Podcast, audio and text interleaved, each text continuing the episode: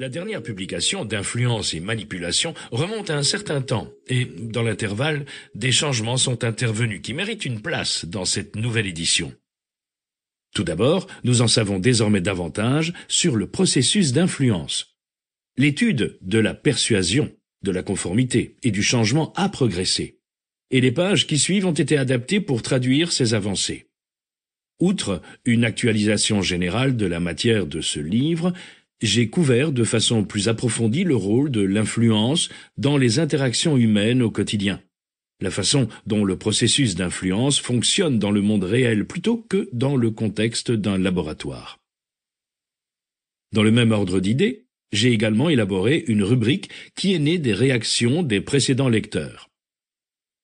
Cette rubrique met en lumière l'expérience de personnes qui, ayant lu influence et manipulation, ont constaté que l'un des principes a fonctionné sur ou pour eux dans une situation particulière et m'ont écrit pour décrire cet événement. Leur récit, qui figure dans les témoignages de chaque chapitre, illustre la facilité et la fréquence avec lesquelles nous sommes soumis aux phénomènes d'influence dans notre vie quotidienne. Cet ouvrage comporte désormais de nombreux nouveaux témoignages de la façon dont les principes qu'il contient s'appliquent à des situations professionnelles et personnelles courantes. Outre les changements dans cette édition qui sont des extensions actualisées de rubriques existantes de ce livre, trois éléments apparaissent pour la première fois. L'un d'entre eux est une exploration des applications Internet de tactiques d'influence sociale éprouvées. Il est clair que les réseaux sociaux et les sites d'e-commerce se sont emparés des leçons enseignées par la science de la persuasion. Dans cet esprit, chaque chapitre de ce livre comprend désormais à l'intérieur d'e-boxes spécifiques des illustrations de la manière dont a eu lieu cette migration vers les technologies actuelles. La deuxième nouveauté est le recours accru aux notes en fin d'ouvrage, où les lecteurs peuvent trouver la citation des recherches décrites dans le texte mais aussi la citation et la description de recherches afférentes.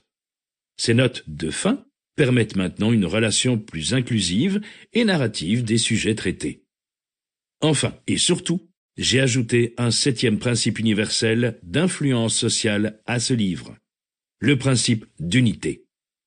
J'y décris la façon dont les individus qui peuvent être convaincus qu'un communicant partage avec eux une identité sociale ou personnelle significative deviennent beaucoup plus sensibles aux tentatives de persuasion de ce communicant. Introduction Je peux bien l'avouer aujourd'hui, toute ma vie, j'ai été en gogo. Du plus loin que je me souvienne, j'ai été la cible rêvée des démarcheurs, quêteurs et opérateurs de tout poil. Certes, il n'était qu'une poignée à œuvrer pour la mauvaise cause, les autres, les représentants d'associations caritatives par exemple, étaient dotés des meilleures intentions du monde. Pardonnez l'interruption. Vous pouvez continuer à écouter le livre audio complet gratuitement, le lien dans la description.